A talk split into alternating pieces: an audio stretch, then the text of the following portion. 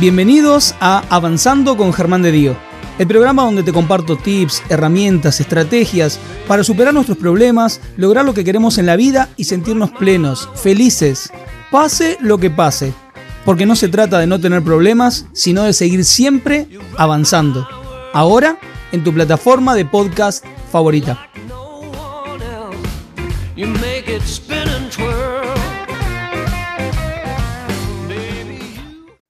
Tema de hoy. Desde el trauma infantil a la pareja tóxica. Hay algo súper importante. Los traumas infantiles, las heridas de la infancia que no logramos trabajar, que no logramos resolver, inevitablemente van a influir en nuestras parejas, en nuestras relaciones, en nuestros vínculos. Pero no solamente van a influir en nuestra manera de comportarnos, en lo que hacemos en la pareja, sino que muchas veces esos traumas, esas heridas sin sanar que traemos a la vida adulta, también afectan el tipo de personas con las que nos vinculamos. No es solamente cómo afectan cómo me comporto y cómo soy a la hora de la pareja, sino también el tipo de personas que me acompañan a lo largo de la vida. Sobre todo en el área vincular y hoy vamos a estar hablando muy específicamente del área parejas. Y para eso hay una persona que definitivamente dentro de las muchas personas que conozco, siento y pienso que ella es la persona capacitada para hablar de esto, la persona para hablar de esto. Ella ya ha estado en este programa, en el programa número 38, es experta en gaslight y abuso psicoemocional, es la directora y presidenta de la Fundación Minerva Salud Emocional, eh, tiene sus propios programas, ella es también eh, divulgadora porque de verdad está muy conectada con este tema y aparece en múltiples programas de radio y televisión. Quiero que la reciban nuevamente con un fuerte abrazo, abrazo virtual. ella ya es una amiga de la casa hace rato. Bienvenida la querida María de Sico. María, bienvenida. Hola, muchas gracias Germán.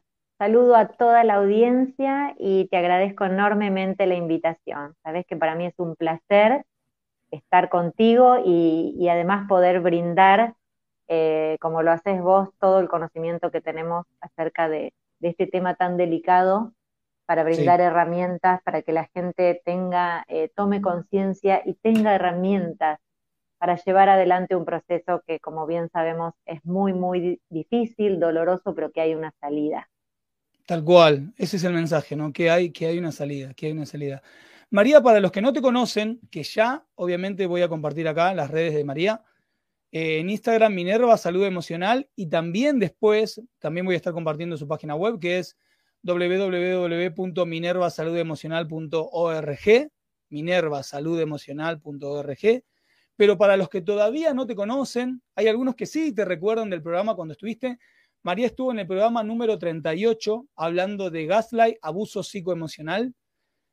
Pero para los que todavía no te conocen y recién están poniéndose en contacto con nosotros, aparte de qué hace de su vida profesional, María de Psico, contales un poco de, tu historia, que también es conmovedora y de una fortaleza enorme. Wow, vamos a empezar por la parte más difícil, me tocas ahí pero es importante porque me parece que...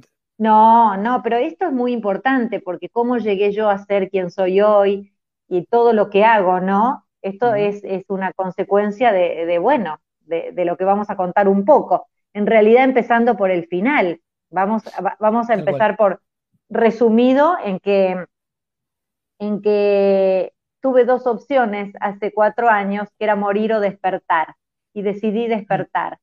Eh, salí de una terapia intensiva sin saber qué me había sucedido por una hemorragia masiva, producto del estrés postraumático sufrido con una pareja psicópata. Y mm, a raíz de eso, empezar a atar cabos eh, yo misma, de saber que mi enfermedad y mi deterioro físico habían tenido que ver directamente con esta relación de abuso psicopático, psicoemocional, el gaslighting que tanto divulgo, que es la violencia silenciosa, invisible en la pareja. Y, empecé el camino, el camino de, del contacto cero definitivo con esa persona cuando me di cuenta que era un psicópata. Escribí mi historia en un libro que se llama Gaslight, el juego macabro de la seducción, y fundé esta ONG que en su momento se llamaba Chaimate y ahora, porque ya es una transformación, se llama Minerva Salud Emocional.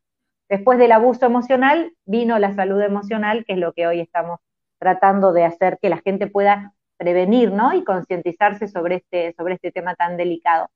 Pero creía que ahí terminaba todo, que con el contacto cero y con haber cortado con un psicópata y escribir un libro y demás, ya está, ya había sanado. Y no, ese era el primer paso para un camino de transformación personal y, y fue como la punta del ovillo que tenía que empezar a desenredar hasta llegar a la otra punta, porque la relación con una pareja psicópata, y esto es un poco lo que vamos a hablar hoy, está directamente ligada al abuso psicoemocional sufrido en la infancia, del que uno no es consciente, porque si algo tiene de perverso esta violencia, es que uno no sabe que la padeció. Entonces, empezar a recordar inconscientemente hechos de la vida cotidiana que a través de mi pareja pude relacionarlos directamente con los mismos hechos que me hacía mi padre durante la infancia. Entonces, em, esto me llevó a comprender, después además por haberme formado y, y comprobado que esto era así, no era solamente mi caso, sino que expertos en el mundo y los libros que he leído hablan del tema, que la pareja eh, con el psicópata es una consecuencia de una causa mucho más profunda de raíz emocional que está en la infancia, o sea, está ligada directamente a los traumas de la infancia. Pero ¿qué pasa con esto? A cualquier persona eh, que le sucede esto con una pareja, me ha pasado porque de hecho decía, no, si yo fui una niña feliz, como me dicen muchas personas que me consultan, no, si yo en la infancia tuve una infancia feliz, claro, es lo que creíamos porque eh, lo más perverso que tiene esta violencia invisible, subterránea, es que se la confunde con el amor. Y nada más lejos que eso. Entonces, em, uno cree que eso que la formó como persona, esos lazos que la formaron como persona durante la etapa de la primera crianza, ¿no? La infancia, eh, es amor. ¿Qué espera de, un progenitor, no? Que te den amor. Y vos crees que eso que viviste es el amor.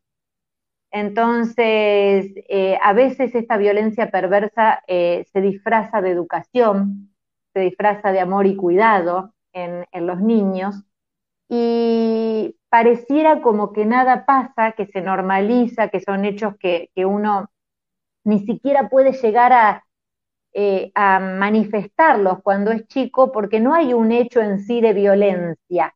Acá no hablamos ni de golpes ni de gritos. Entonces, eh, yo me, venía a la mente decir, ¿cómo, ¿cómo me di cuenta desde la cuna que sufría violencia? ¿Y esto por qué lo digo? Esto es muy importante porque uno cuando es chico, viste que a veces dice, yo cuando sea grande eh, algunos dicen me voy a casar, quiero tener hijos. En mi caso era yo voy a ser monja, yo no me quiero casar ni tener hijos.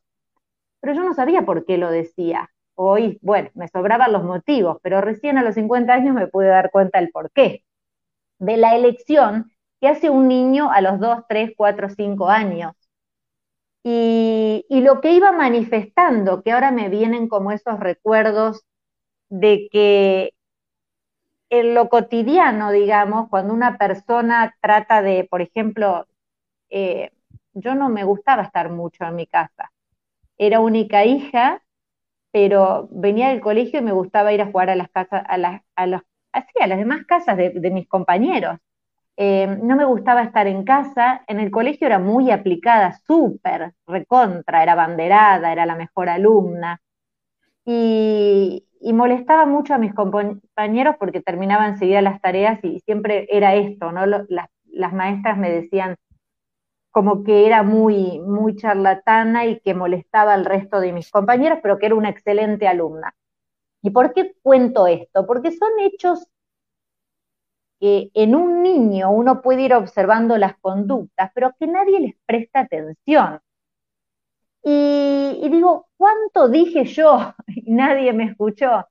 Y hoy de grande, después de, haber sido la pareja psicópata, es, la gota que rebalsó el vaso para esto que digo, era morir, porque estuve en una terapia intensiva en coma, literalmente, y podría haber muerto y que nadie se enterara lo que a mí me sucedió, o despertar. Entonces yo creo que este despertar que tuve tiene, tiene un porqué, tiene esta misión, tenía que despertar, más allá de, encontrarme conmigo mismo. Vos me comprendés, Germán, lo que tal vez lo podés decir mejor que yo.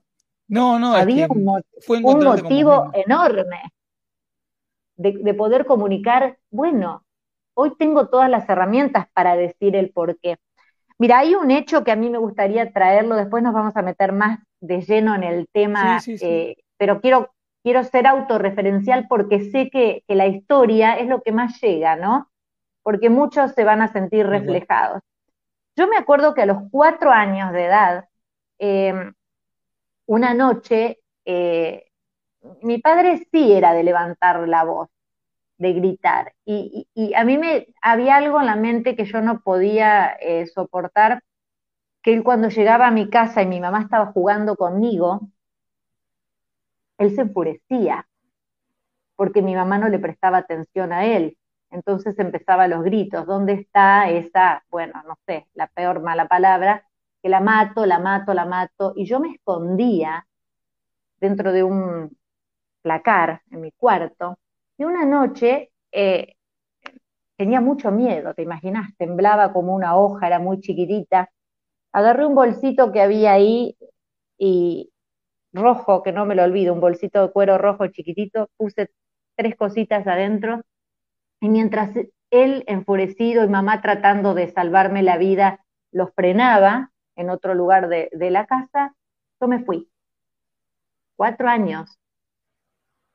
Me fui y a la vuelta de mi casa vivía una amiga. Esto es la primera vez que lo cuento y lo estoy escribiendo en mi tercer libro, pero es un relato que tal vez necesitaba también decirlo. Ahora que ya cerré ese ciclo, ¿no? Y llegué temblando a la casa de, mi amiga. Yo siempre me quedaba a dormir ahí, me gustaba mucho quedarme a dormir en otro lado. Y, y recuerdo que obviamente nunca decía por qué me había ido, pero la gente grande intuiría que, no sé, una travesura de niño. Entonces la madre le iba a avisar a mi mamá que yo estaba ahí, que me quedara tranquila, pero en mi casa estaba todo normal, nadie decía nada. Al otro día, cuando calmaba la tormenta, yo volvía a mi casa. Y seguramente encontraba un regalo arriba de la mesa que me había dejado mi papá, o llegaba al mediodía y, y era el hombre más bueno del mundo. Y, esto es lo que realmente em, cuento este hecho porque digo, quería ser monja, no quería tener hijos, no quería formar una familia y me fui de mi casa a los cuatro años. No es cualquier cosa, pero un hecho aislado, como son todos estos hechos, eh, de manera aislada no te dicen nada. Lo juntás todo y es el combo perverso de la destrucción psíquica de un niño. Hay padres, pero esto que yo te cuento de chico, de grande se me fue repitiendo porque lo fui, sufrí bullying, una persona que sufre eh, abuso psicoemocional en la familia, luego sufre bullying, luego mobbing, en el, en el trabajo siempre vas a tener algún compañero que sos ¿Por qué? Porque ya estás em, vulnerada, ya tenés una degradación de, la autoestima, ya venís con un trauma acarreando que se repite y vas a dar con una pareja igual, eh, justamente a lo que no querés, a ese rechazo que vos le tenés, le tenía yo en este caso a mi padre, me emparejé con una persona que era igual a él, pero tan camuflada diferente que no la pude reconocer. Tal cual. Y, digo que de grande, cuando mi padre me venía a visitar a, Buenos Aires, por teléfono cuando estaba, porque ellos no viven acá, cuando por teléfono hablaba con él, siempre era, hola mi amor, ¿cómo te extrañamos? ¿Qué haces? Te queremos, hijita. Siempre era, te juro, un amor. Pero cuando él me veía, cuando él venía a Buenos Aires y me veía, Por eso digo, ¿qué ves cuando me ves? Es la pregunta que yo le haría, porque se encontraba con un monstruo en mí. O sea, yo le serviría de espejo, ahora lo sé.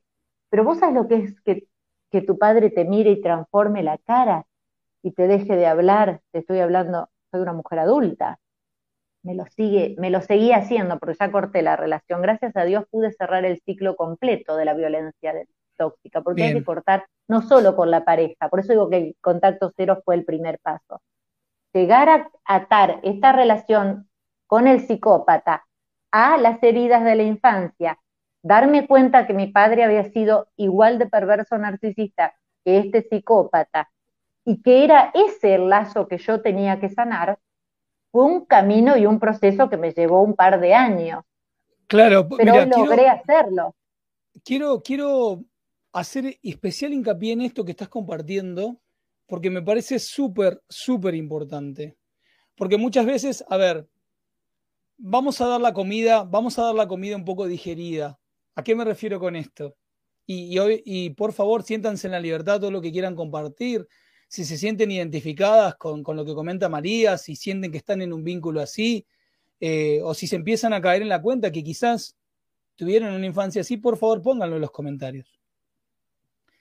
Yo me he topado también con muchas personas que después de haber visto, después de haber estado en tu, cuando vos estuviste en el programa, perdón, me comentaban, Germán, sí, yo estaba con una persona psicópata narcisista, o sí, yo estuve con una persona así, o sí, yo estoy con una persona así, y empezaban a aparecer. Pero este punto de contacto, este punto de empezar a entender, porque la persona se sentía víctima de la situación, y obviamente hay una parte que sí, sos víctima de, de esta circunstancia, pero este punto de contacto, este empezar a entender que yo vengo con un trauma, que yo vengo con una herida sin sanar, que hace por una cuestión de ley del espejo que es normal a nuestra existencia humana, o sea, el conflicto que sin resolver que yo traiga, la herida que yo traiga de la historia de mi vida, se va a replicar en mis vínculos de pareja, se va, se va a replicar inevitablemente. Directamente directamente. Entonces, empezar a darme cuenta de que resulta que esa herida que yo traigo es la que me lleva a encontrarme con una persona así, porque nadie está de casualidad con nadie. Uno está acá y le cae, le cae la persona.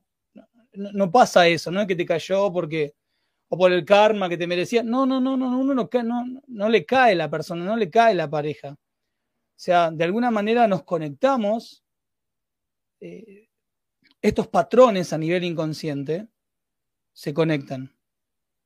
Y, llegar a ese punto, a entender eso, es wow. Y por eso es que lo tomé de nuevo como para hacer hincapié en eso.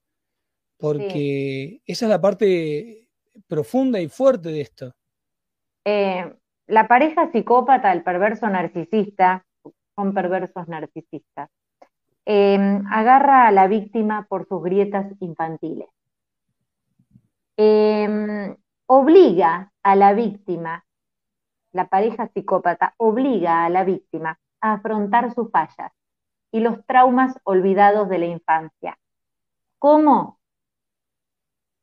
Excita esa pulsión de muerte que todos tenemos dentro con gran intuición sabe y solo le basta activarla con un mecanismo desestabilizador, con, con, una comunicación desestabilizadora. No necesita levantarte la mano ni gritarte. Sabe dónde y cómo hacer que tu psiquis, que ya es un núcleo psíquico muerto, con esto me refiero a que a nosotros no nos mata la pareja psicópata, a nosotros nos mataron en la infancia. Venimos agonizando y te rematan si algún día tenés la suerte de encontrarte, porque terminas diciendo suerte con un perverso narcisista como fue mi pareja última que me llevó a la muerte para que yo pudiera despertar. Uno no, hay personas que pasan por la vida sin darse cuenta que han sido víctimas y se van apagando como una vela Vos ves el deterioro físico de la persona, pero la persona que enferma no es consciente ni es capaz, ni nadie del entorno, ni la mejor terapeuta le va a decir que su enfermedad es producto del estrés postraumático y de la carga de traumas que viene acarreando a lo largo de su vida. Porque esto tiene que ver, ¿por qué sucede, Germán? Por la tolerancia. ¿Y con qué tiene que ver la tolerancia de la víctima? ¿De qué depende eso? Hay un origen de la, hay, hay, un origen de, la tolerancia que dice que en realidad em, es como una especie de lealtad familiar, como si la víctima eh, debería sacrificarse, ¿no? Como si uno de, de sus progenitores vivió lo mismo y el niño ese que hoy es adulto y víctima tuviese esa especie de lealtad familiar por la que tiene que sacrificarse.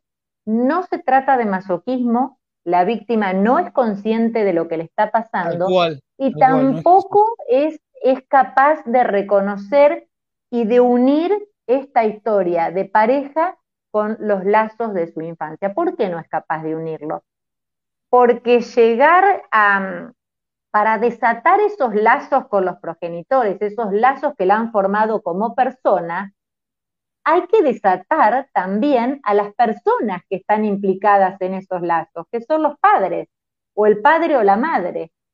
Y cortar con esos vínculos, claro que es doloroso, pero para sanar es la única solución. Yo lo he logrado después de cuatro años de haber terminado la relación con el psicópata y creerme que ahí había terminado el fin de la historia. De ahí empezó el largo camino que me llevó y decir, bueno, todo es un proceso, pero se va dando. No es que digo, hoy, hoy ya sé que mi padre es así, hoy voy a cortar la relación. No. Es un proceso que uno va haciendo de autoconocimiento, de transformación personal, de entender. Y que les digo a todos los oyentes que no busquen tanto afuera en el mejor terapeuta, en la gente que me puede, sí el acompañamiento con las herramientas, pero el trabajo es muy solitario es un trabajo para adentro. Mira lo que les voy a decir. Eh, paradójicamente, como dije el otro día ahí en un post, paradójicamente la salida es hacia adentro. La salida es hacia adentro. Voy a compartir algunos comentarios que ya están haciendo que me parecen fabulosos. Acá voy a ir pasando algunos de los que ya venían compartiendo. Acá Roxana comenta, viví de chica con un padre violento, marido y otra pareja violenta, y hoy cuesta estar con alguien. Sí, se entiende, sí. Bueno, ahí hay un, ya hay un, ya todo esto te está mostrando, querida Roxana, que hay un trabajo interno para hacer. Eh, no pierdas el tiempo. Si, si hay algo que se pretendo con avanzando, es que pueda ser ese gran reloj despertador, porque en definitiva estamos comunicando. No vamos a poder reemplazarte la terapia que tengas que hacer, pero, pero sí ser un gran reloj despertador en el cual puedas, wow, me acabo de dar cuenta de esto, me acabo de dar cuenta de esto otro, y enseguida ponerte en marcha. Eh, ahí voy a compartir algunos. Bueno, Roxana comentaba, Jorgelina y decía, cuesta mucho dejar de ser parte de una pareja tóxica. Acá Eli comenta, también tuve maltrato psicológico, verbal, eso creó inseguridad y dolor en mi persona y es cada día superarse, tal cual. Acá Ivana comenta, por ejemplo, sufrí maltrato verbal y físico a partir de los 13 años, pensé muchas veces en el suicidio, sí, Sí. Eh, bueno, también estaban saludando acá Sabrina, Marixenia, Laura, que hablaba de encontrar tu para qué, Irma, desde Verazategui saludando, eh, Mirta, que comenta que te había visto ya la otra vez, este, de cuando estuviste acá en el programa, Divina Mujer está diciendo, eh, Daniela acá saludando también para todos. Una vez que nos empezamos a dar cuenta que, bueno, me di cuenta que estoy con una pareja así o que estuve con una pareja así, pero eh, no sé, me pongo en el lugar de una mujer que nos está escuchando y me empiezan como a caer las fichas, ¿no? ¡Wow! O mi mamá o mi papá, puede ser que, y viste, y empiezan a caer, a caer, a caer, a caer. ¿Cuál sería el siguiente paso? Mira, lo primero es darse cuenta y luego la aceptación. Eh, el aceptar, eh, el reconocer y también Porque, ¿qué pasa? Cuando se trata de un padre o una madre, el primer sentimiento que tenemos es, culpa, es vergüenza. Y, saber que nosotros no somos culpables de nada, de lo que nos han hecho, de lo que nos ha sucedido, pero sí, y hay, hay que marcar una diferencia, somos totalmente responsables de los vínculos que construimos. Y esto parecería como decir, pero ¿cómo voy a ser responsable de algo que yo no sabía? Inconscientemente, o por lo menos cuando uno después sí se va dando cuenta, bueno, acá, acá es donde hay que hacer el, punto de, decir, bueno, eh, esta es mi historia, yo no la quise, porque hay algo que marcar muy importante, Germán, cuando hablamos de, del, progenitor. Em, eh, la violencia psicoemocional que lleva el nombre de gaslighting no solo por el tipo de violencia perversa que es, sino porque se da en la pareja. Es lo mismo que después en, según los ámbitos, el bullying en el colegio, el móvil en en el trabajo. Gaslighting, cuando hablamos de gaslighting, al menos yo lo refiero así porque así es, de ahí viene el nombre, ¿no? Se gesta la pareja. ¿Qué pasa con la pareja? Enseguida va a querer tener hijos, el psicópata con esa presa que ya es de su pertenencia. Em, ¿Por qué la elige primero a esa presa? Porque acá hay una cosa que marcar. Eh, todos tenemos una parte narcisista, pero no es patológico, ¿verdad? Exacto. Y también todos tenemos vulnerabilidades. El, digamos, esa parte melancólica, ¿no? Que, que todos tenemos. Pero el psicópata no agarra a esa víctima por la parte vulnerable o melancólica. Lo que atrae al psicópata es la parte, la que ataca, es la parte narcisista, la vitalidad, esa parte viva que tiene la persona, esa luz, esa vitalidad, esas ganas de vivir, simplemente esa alegría de vivir. No es algo material lo que busca el psicópata, quiere la vida de la víctima. Y acá no es una relación de amor que luego se transforma en odio, es una, es una relación de envidia que luego se transforma en odio. Nunca hay amor en una relación con un psicópata. No. Porque los psicópatas, los perversos narcisistas, son seres con una amnesia afectiva, son carentes de empatía, no tienen culpa ni remordimiento, son seres amorales. Hay, es un trastorno de la personalidad que está tan discutido en que si es y no es, y si es en, la televisión, vos los ves todo el tiempo diciendo, tiene problemas psiquiátricos. No, ¿cuán, qué error garrafal. La perversidad no proviene de un trastorno psiquiátrico, sino de una fría racionalidad que se combina con la incapacidad de considerar al otro como un ser humano. Claro, ahí está el punto. Para el psicópata no hay un otro. Es un yo y el sujeto no es considerado como otro sujeto, sino como un objeto a quien manipular. Cuando rápidamente tienen hijos, el objeto de odio, que es ese hijo, porque el psicópata al no tener sentimientos no los tiene con nadie, el, niño no es un, un ser amado, es un niño que molesta. ¿Por qué? Porque viene a sacarle, lo viví en carne propia, lo conté en el ejemplo hace un rato, viene a quitarle en parte, en cierta parte, a su presa, viene a molestar, es un niño que molesta para el psicópata. Entonces hay dos cuestiones. Por un lado, para hacerle daño a su pareja, porque a quien quiere destruir el psicópata es a su pareja, por eso la eligió, la seduce, la paraliza, pero el fin es la destrucción de esa persona, le hace daño a través de los hijos. Al castigar a un niño, la madre sufre, suponte que es la madre, la persona, la víctima, la madre sufre porque ese niño es dañado y en realidad el psicópata indirectamente le está haciendo daño a su presa. Pero también, pero también hay un daño directo porque hay personas, como en el caso de mi padre, habrá miles, que directamente el objeto de odio es ese hijo, porque ese hijo no es que viene al mundo porque, porque va a ser amado, ese hijo vino al mundo con esta intención que te estoy contando. Entonces un objeto al que hay que destruir porque es una, es una prolongación de esa presa que él odia. Él no lo ve como algo suyo y siente algo por ese hijo. No, es la prolongación de la presa.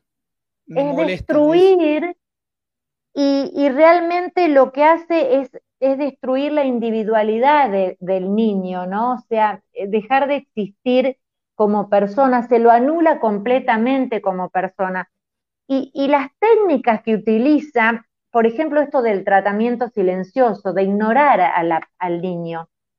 Yo, por ejemplo, recuerdo que él, mi padre, por ejemplo, llegaba y capaz que depende, no sabías nunca cómo te lo ibas a encontrar. Entonces uno venía y no sabía si, si la cara que iba a poner era de alegría o cara de, de, de malo o, o no te hablaba por momentos. Y esto de que no te hablen o que estén hablando con otras personas y a vos te ignoren en presencia de otros, de tu familia. Y otra cosa que utilizan, ponerles motes ridículos, sobrenombres. Generalmente nunca los nombran por los nombres. Y bajo esa máscara de la ironía, del, del, de la sonrisa, del sarcasmo, destruyen la psiquis de una persona, ya sea del niño o sea de la pareja, que, que luego, por supuesto, ¿cómo lo van a manifestar el cuerpo? Enfermando, enfermando, en de los casos. Tal cual. Vos sabés que me haces pensar en algo Sí.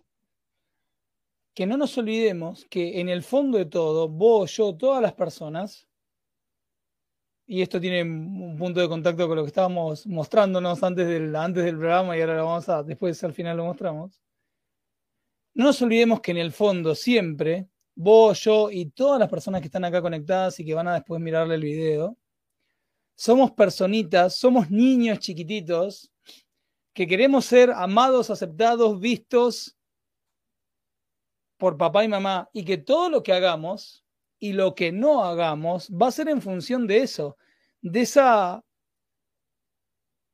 muy profunda necesidad emocional que, que traemos. O sea, irónicamente somos amor y, todas las corrientes espirituales así lo afirman y, un trabajo profundo con nosotros mismos nos hace encontrar con eso, pero paradójicamente es la principal necesidad que tenemos.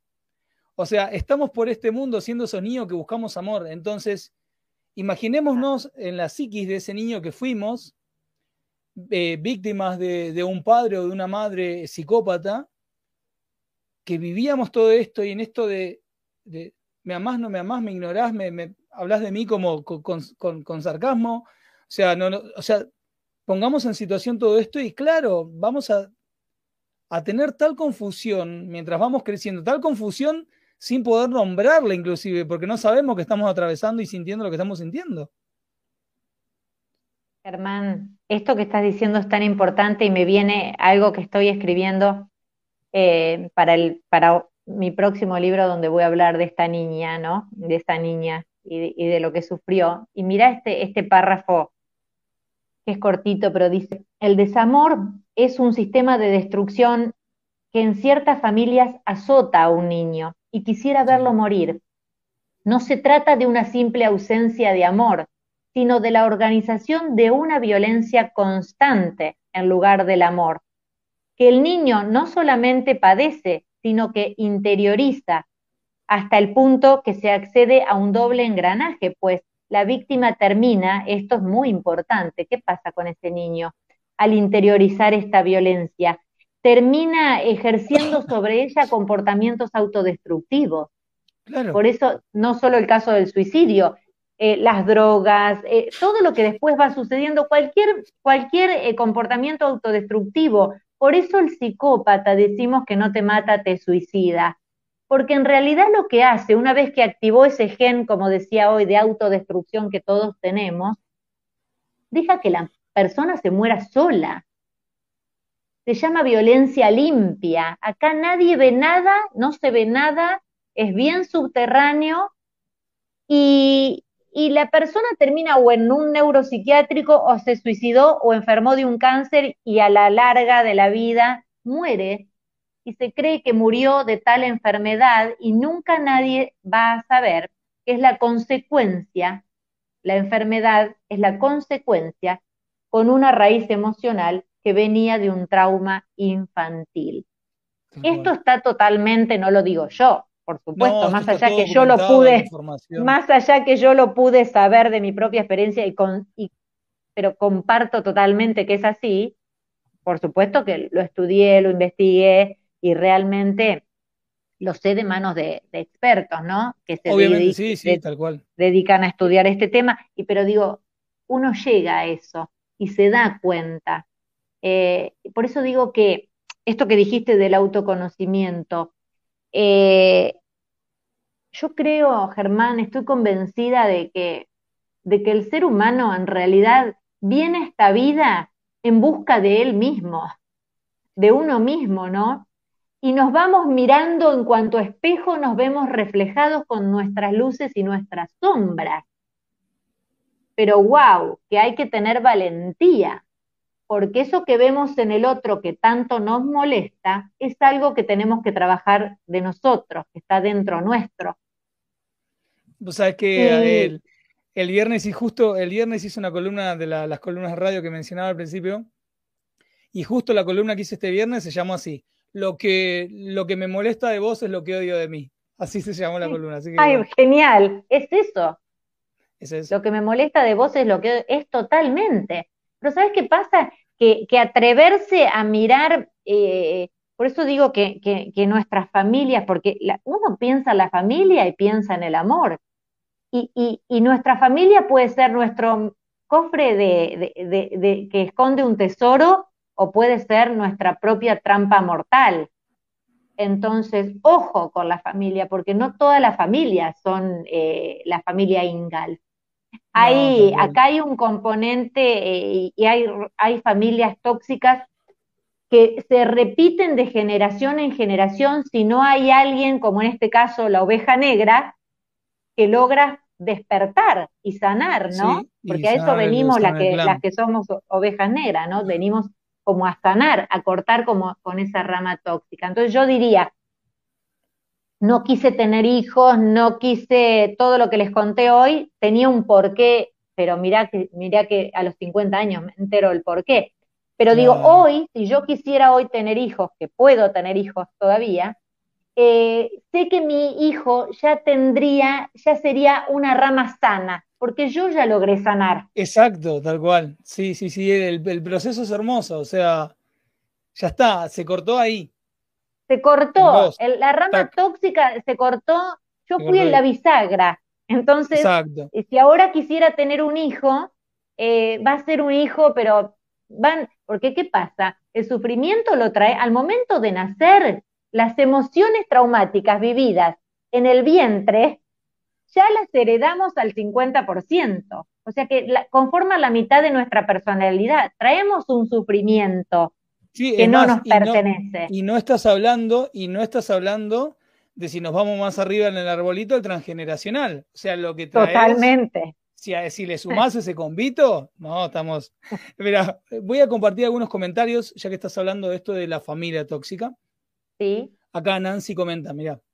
Eh, qué tremendo. Mi madre era violenta y maltratadora y siempre tuvo relaciones con violentos e infieles.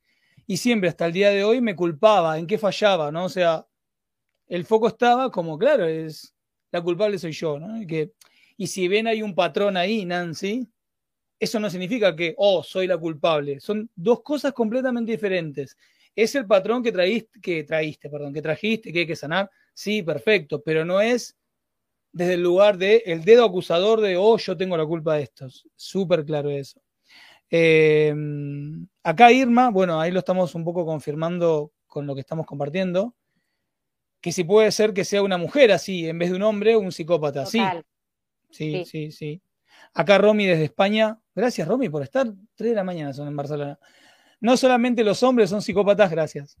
Yo tuve a mi abuela, quien me crió, Y su hijo, mi padre, además, de psicópata abusador. Bueno, sí, fíjate cómo, cómo sigue acá esto, sí. Eh, acá Beatriz con pregunta. ¿El psicópata narcisista se alimenta absorbiendo la energía de la pareja? Totalmente. El psicópata narcisista, vamos a decir esto, yo le llamo eh, directamente, como Marie-France Irigoyen, perverso narcisista, porque todo psicópata es narcisista, aunque no todo narcisista es psicópata. Entonces, perversos narcisistas. La pregunta era si se alimenta de, la pareja. El psicópata cuando, cuando, claro, necesita, em, de, por eso decía que se apropia no solo de, la persona, sino de la vida que tiene esa persona.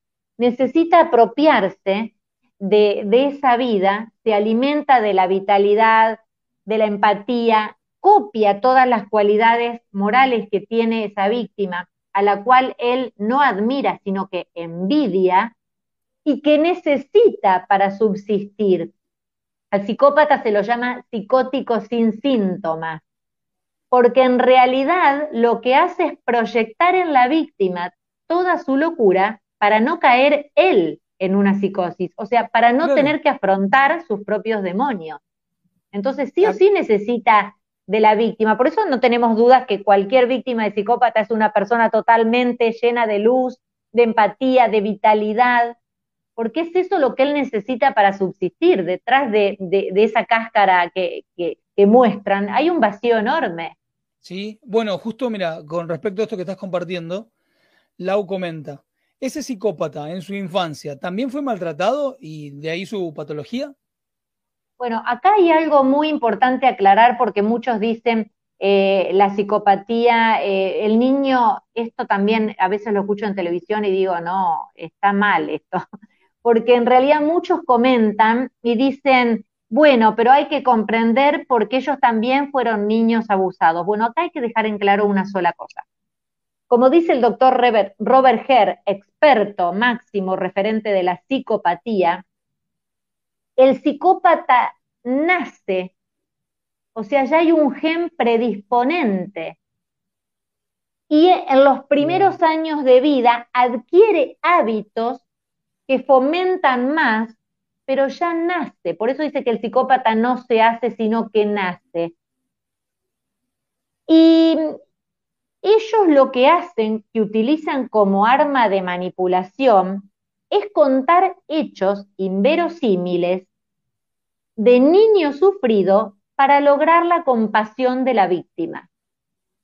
Entonces, te cuentan historias tediosas donde siempre fueron el, niño abusado, maltratado, que son realmente relatos que vos no lo podés creer, y encuentran una persona súper compasiva, porque por eso la eligieron, ya saben cómo es, que va a querer sanar esas heridas de ese pobre niño sufrido. Pues esto es un invento de ellos. Y otro punto, así hubiesen sido niños sufridos, eso no los convierte en psicópatas. Las personas que fuimos niños sufridos somos víctimas de psicópatas en la vida adulta, no psicópatas. ¿Se entiende? No, sí, sí queda, pero, pero hiper claro, hiper claro, hiper, hiper claro. A ver, voy a atender algunas preguntas más. Estamos en los últimos minutos del programa. Se, pasó volando y aparte es un placer enorme escucharte, María. Sos clarísima cuando explicás. No, no, no, no, no. Gracias. Maravilloso programa. Acá Irma pregunta: se sufre mucho, por eso no creo en el amor. ¿Qué podemos decirle a, Irma, que está acá? Irma, conectadísima, seguidora del programa, que, ha atravesado muchas cosas. Eh, ¿Tiene que dejar de creer en el amor por todo esto? Vos que has atravesado todo este proceso tan, tan estoicamente. No, en realidad lo que yo le diría a Irma es que tiene que conocer el amor.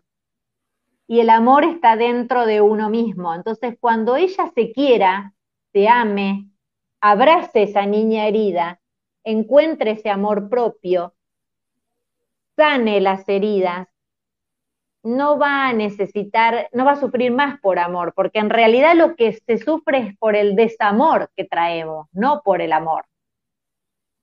Claro.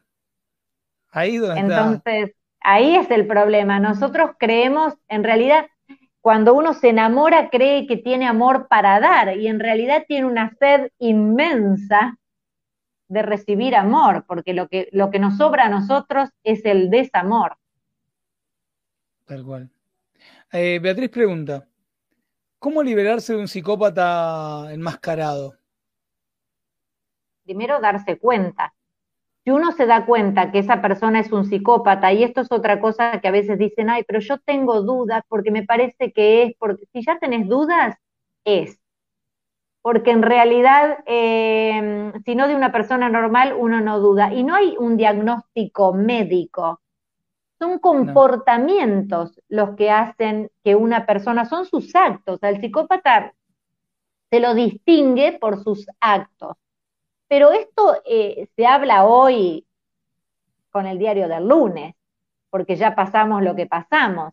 El tema es cómo, qué alertas puedo reconocer yo para no caer en manos de, este, de un psicópata así. Porque una vez dentro de la relación con el psicópata, es imposible que una víctima se dé cuenta que está siendo víctima. Por eso digo que no hay peor violencia que, que la que la víctima no sabe que la está sufriendo. Entonces, acá no hay gritos ni golpes, vuelvo a repetir, sino que la violencia está solapada, es una violencia insidiosa que está solapada en los no dichos, en los secretos, en frases sin terminar, en malos entendidos, en ironías, en burlas, en bromas, en sarcasmos, que se dicen en un tono bajo, porque el psicópata habla en tono monocorde, no hay emoción en esa voz, pero que esconde un fondo que es totalmente destructor, agresivo.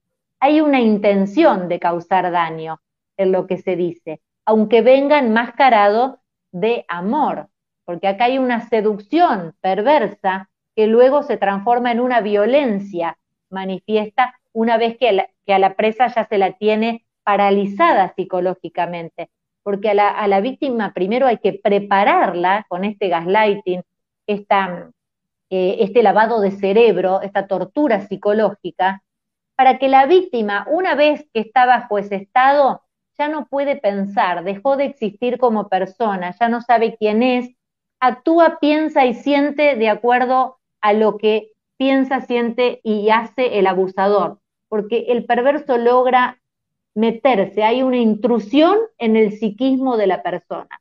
Por eso acá siempre hablamos de víctima y de victimario, porque una persona que sufre un acoso moral como es esta violencia perversa, es realmente una víctima, porque su psiquismo ha quedado alterado por un determinado tiempo. Entonces, ¿qué es lo que lo convierte en violencia? Y con esto cierro la pregunta porque los hechos son hechos cotidianos. Parece que me está hablando de amor, pero no termino de entender. Yo me siento mal y no sé por qué. Son hechos que si se los cuento a una amiga me van a decir, pero bueno, no le, son cosas que pasan, a todos nos pasan. No hay hechos que yo pueda ir a denunciar porque no hay una violencia. ¿Qué voy a ir a decir? Me dijo tal cosa y después no fue a tal hora. Son cosas que parecen muy sonzas, anodinas, pero, ¿qué es lo que lo convierte en violencia? Estos hechos anodinos son constantes. El perverso es perverso siempre. Al ser sistémico, al ser sistémico se convierte en violencia objetiva. Claro, ahí está. En el, y destruye, y destruye la psiquis de una persona, totalmente. Ese goteo diario de veneno. Eh, Ahí voy con algunas preguntitas nada más. Acá Karina comentando, vivimos buscando la aceptación y buscamos amor siempre, que era un poco lo que estábamos compartiendo. Acá, mira qué lindo esto, me encantó también de Karina. Wow, palo para mi, para mi gallinero. No sé por qué le puse el pa, pa mi gallinero. Eh, esa es la intención, Cari. Que a ver, justo si decimos algo y les cabe el sombrero o el sienten el palo en el gallinero o ay, esta fue para mí, es la intención, es la intención para, simplemente para, desde la compasión, desde el amor, obvio, y para poder generar eh, muchos darse cuenta. Y acá Marcela, por ejemplo, Dios, siento dolor de panza con lo que escucho de esta mujer, es, es por lo que cuenta y porque es una grosa. Eh, acá eh, Carliten pregunta, eh, Carliten o Carliten pregunta, ¿puede haber una conducta psicópata o narcisista y que no lo sea necesariamente? O sea, no, es, ¿no es un psicópata? Todos tenemos conductas narcisistas, todos hemos hecho alguna maldad, alguna vez odiamos, pero ¿qué pasa? ¿Cuál es la diferencia entre el psicópata y las personas que no lo somos? Es que a nosotros se nos pasa, nos arrepentimos, pedimos disculpas, no nos quedamos ni repetimos intencionalmente eso para causar daño. Nosotros eh, eh, podemos enojarnos con alguien, decimos lo odio, me hizo tal cosa, me voy a, a vengar, pero no voy por la vida, no lo hago sistemáticamente destruyendo. A mí se me pasa, se me olvido, ya ya fue, vuelvo a mi vida normal. Todos tenemos comportamientos, pero no patológicos, no hablamos de narcisismo patológico. En cambio, ellos, los perversos, son perversos desde que nacen hasta que se mueren. Siempre. ¿Y qué pasa con esto? La víctima, el perverso tiene un comportamiento diferente con cada persona, por eso también la víctima a la hora de de, decir, no puede buscar mucha complicidad, porque va a decir, no, conmigo es bueno, a mí se me tal cosa, porque él utiliza a todas las personas de diferentes maneras, pero a la presa es a la que él tiene en su casa, digamos, aislada, es a la que está destruyendo y a la que tiene para, con este fin que decimos siempre de, de matar a la víctima, que se mate solita, eh, el único objetivo de él es su presa, para la afuera va a ser el ser más encantador, porque justamente si algún día esta presa se da cuenta y quiere salir a denunciarlo, bueno, la van a tildar de, loca como hacen siempre, ¿no? Está loca. Ellos provocan actos, provocan actos para que la víctima reaccione, entonces eh, poner en duda comportamiento. Acá la idea es dar vuelta a la tortilla, de eso se trata la perversidad, dar la vuelta. Viene de ahí la palabra pervertere, dar la vuelta. Que la víctima parezca ser la psicópata. Acá Karina comenta, a mí me llevó 32 años darme cuenta, se apoderó de mi cabeza y me causó todo tipo de daño. Wow, fíjense lo que está compartiendo. Último minuto, último minuto, Mari. Acá voy a compartir las redes para que obviamente si este, sienten que están en una situación así, por favor, se ponen en contacto con la asociación www.minervasaludemocional.org.org Minerva minervasaludemocional.org.org. Inclusive cuando ingresan ya está, ah, les aparece para que se puedan hacer el test de gaslighting, ¿verdad? Sí. tienen un test ahí como para poder explicar. A ver si están siendo víctimas. No, en realidad es, ni bien entran a la página, si se suscriben ya se pueden descargar el test, que es un test de detección de precoz del abuso psicoemocional. Entonces, eh, solas ahí se van a ir dando cuenta si realmente eh, dudan, pueden consultarme porque por supuesto pueden estar siendo víctimas de gaslighting y no saberlo. Y no saberlo. Em, últimas palabras con esto. Habías... Hoy estuvimos hablando un poco de la... Yo no voy a hablar, yo no voy a hablar. Va a hablar ella. ¿Y ella qué tiene para decirnos? Ella tiene para decirnos que que mm, está feliz, que agradece a la vida por haber sido esa oveja negra, por haber tenido la valentía de cortar con los lazos más íntimos de una familia tóxica, pero que eligió sanar, que eligió ser persona, que eligió ser ella misma, que eligió conocer el amor hizo un viaje hacia adentro y que se encontró con ella. Y que hoy es la persona más feliz del mundo, que tiene una vida plena, que no tiene dolores, que no está enferma, que ríe, que hace lo que quiere, que nadie le dice nada y que puede brindar su experiencia a todas las demás personas. Y con esto cierro con una frase de mi libro que dice, mi libro es el legado y lo escribió ella. El legado es como esos mensajes que uno mete dentro de una botella y los lanza a la inmensidad del océano. Tal vez quien lo encuentre y lo lea se asombre, se apene o se salve. Son muy grosa, María. Son muy grosas. Gracias por, por compartirnos, por abrirnos tu corazón, por abrirnos tu experiencia, por abrirnos tu cabeza.